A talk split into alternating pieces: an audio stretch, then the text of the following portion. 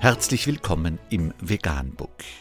Wir liefern aktuelle Informationen und Beiträge zu den Themen Veganismus, Tier- und Menschenrechte, Klima- und Umweltschutz.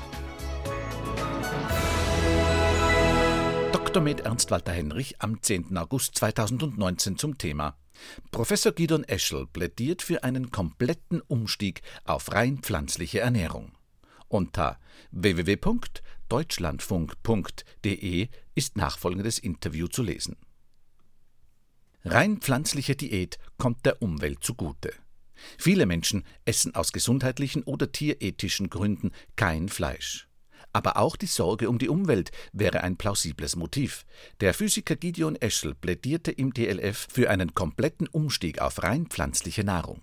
Dies würde Gewässer und Klima erheblich entlasten. Gideon Eschel im Gespräch mit Arndt Reuning. Arndt Reuning. Wie viel Treibhausgase wir freisetzen, das hat auch damit zu tun, wie wir uns ernähren. Besonders belastend für das Klima ist die Erzeugung von Fleisch, besonders von Rindfleisch. Der Physiker Gidon Eschel vom Bard College im US-Bundesstaat New York hat das Ganze mal in einem Gedankenexperiment durchgerechnet. Wenn die Menschen in den Vereinigten Staaten ihre Diät komplett umstellen würden, kein Fleisch mehr konsumierten, sondern nur noch pflanzliche Alternativen, die aber denselben Nährwert beinhalten, welche Auswirkungen hätte das auf das Klima und Umwelt? Das Ergebnis, heute veröffentlicht im Fachmagazin Scientific Reports, der Wasserverbrauch würde wohl steigen, aber ansonsten brächte solch ein Wechsel nur Vorteile für die Umwelt. Ich habe gestern mit ihm telefoniert und wollte wissen, was seine Motivation war, diese Rechnung aufzustellen. Gidon Eschel das kam so. Wir veröffentlichen schon seit 15 Jahren Studien darüber, wie eine rein pflanzliche Diät der Umwelt zugutekommt. Ich und meine Kollegen sind der festen Überzeugung, dass diese Frage im Grunde genommen beantwortet ist. Wir können quantitativ ziemlich genau den Nutzen solch einer Ernährungsweise für die Umwelt abschätzen. Aber es gibt auch Kritik an unserer Arbeit nach dem Motto, was bringt uns eine intakte Umwelt, wenn wir uns dadurch Gesundheitsprobleme einhandeln, weil die pflanzliche Nahrung nicht unseren Bedarf an Eiweiß, Mineralstoffen oder Vitaminen deckt. Wir wollten zeigen, dass sich beides unter einen Hut bringen lässt, also haben wir 40 Nährstoffe identifiziert, auf die wir angewiesen sind, und haben eine pflanzliche Diät entwickelt, die diesen kompletten Bedarf abdeckt. Reuning, und welche Pflanzen haben Sie in Ihre Berechnungen einbezogen, um den gesamten menschlichen Bedarf an Nährstoffen zu decken? Eschel. Naja, alles, was man in der Gemüseecke des Supermarktes so findet und auf dem Regal mit den Hülsenfrüchten und Getreideprodukten. Alle diese Grundbausteine der Ernährung haben wir einbezogen und gegeneinander abgewogen, hinsichtlich der Umweltbelastung beim Anbau und hinsichtlich des Nährwertes.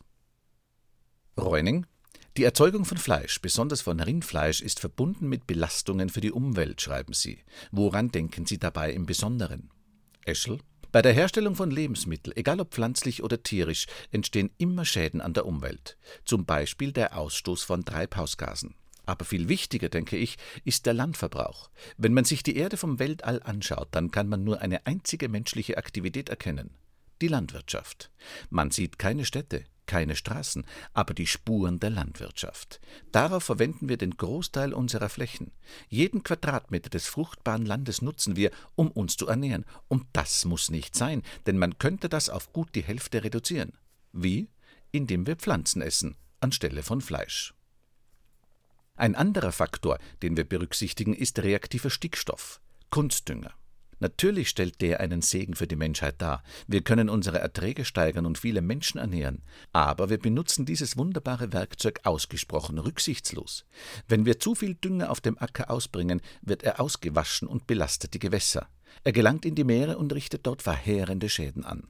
Algenblüten, die den Sauerstoff aufzehren und die Fische sterben lassen. Die Quelle für den Stickstoffdünger ist eben die Landwirtschaft.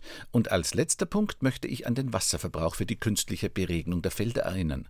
Was das bedeutet, das sollte eigentlich den meisten Menschen unmittelbar einleuchten. Reuning, glauben Sie denn, dass sich Ihre Kalkulation auch auf andere Länder übertragen lässt?